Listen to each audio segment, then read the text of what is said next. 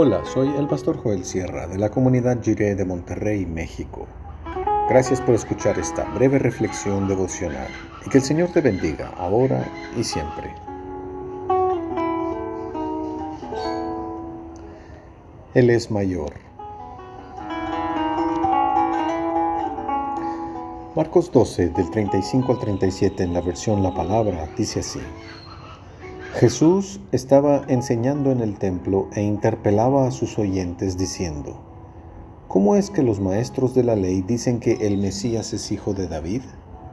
El propio David afirmó, inspirado por el Espíritu Santo, dijo el Señor a mi Señor, siéntate a mi derecha hasta que ponga a tus enemigos debajo de tus pies.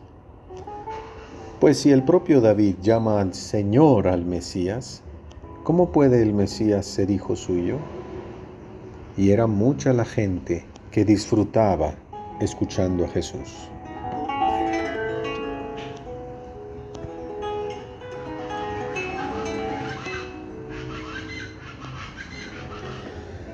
Después que terminaron las preguntas de fariseos, herodianos, saduceos y maestros de la ley, el Señor Jesús tiene una pregunta para todos sus oyentes. ¿Por qué se insiste tanto en el título mesiánico Hijo de David? En el Antiguo Testamento hay varias maneras de referirse al Mesías. Cada una recalca un aspecto especial de la naturaleza y misión del Mesías. Los líderes religiosos del tiempo de Jesús preferían el título Hijo de David por sus implicaciones políticas por sus aspiraciones de independencia y su esperanza de que el Mesías sería un libertador militar al estilo de los macabeos. Pero con su énfasis en amar al enemigo, las enseñanzas del Señor Jesús son muy diferentes a las de los macabeos, y él nunca se refirió a sí mismo como el Hijo de David. A lo largo de su ministerio se hizo evidente que él más bien se identificaba como el siervo sufriente, que padeció en su cuerpo nuestras enfermedades y cargó con nuestros pecados. Tal vez el título más glorioso de todos sea el de El Hijo del Hombre, del libro de Daniel. Representa al Mesías como una figura humana que recibe toda potestad en el cielo y en la tierra y que domina sobre un reino eterno y sin fronteras.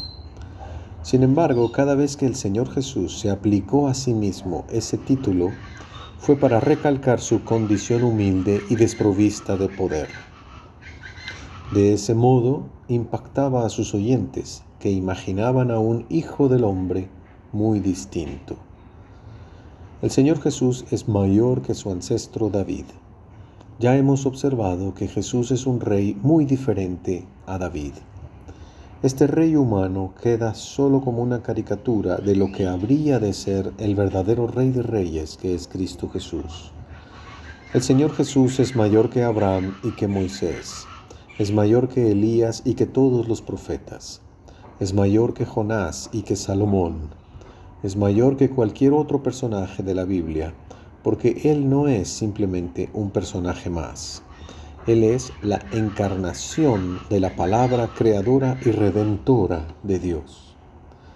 Por eso no hay comparación que valga entre el Señor Jesús y cualquier otro héroe o heroína de la Biblia. Para nosotros solo hay un Señor, Jesucristo, mediante el cual han sido creadas todas las cosas y por quien vivimos también nosotros. 1 Corintios 8, 6. No podemos exagerar la importancia del Señor Jesús como si se tratara de un capricho cristiano o de un error en nuestra lectura de las Escrituras. Él es nuestra razón de vivir. Él es la sabiduría profunda con la que todo está hecho.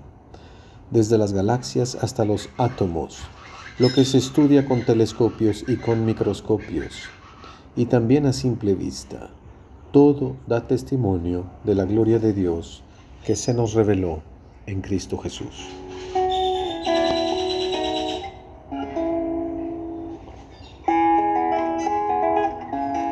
Oremos. Señor Jesús, háblanos porque disfrutamos mucho cuando te escuchamos. Amén. Cuando Cristo manda como Rey, nuestra vida experimenta gozo profundo e inefable.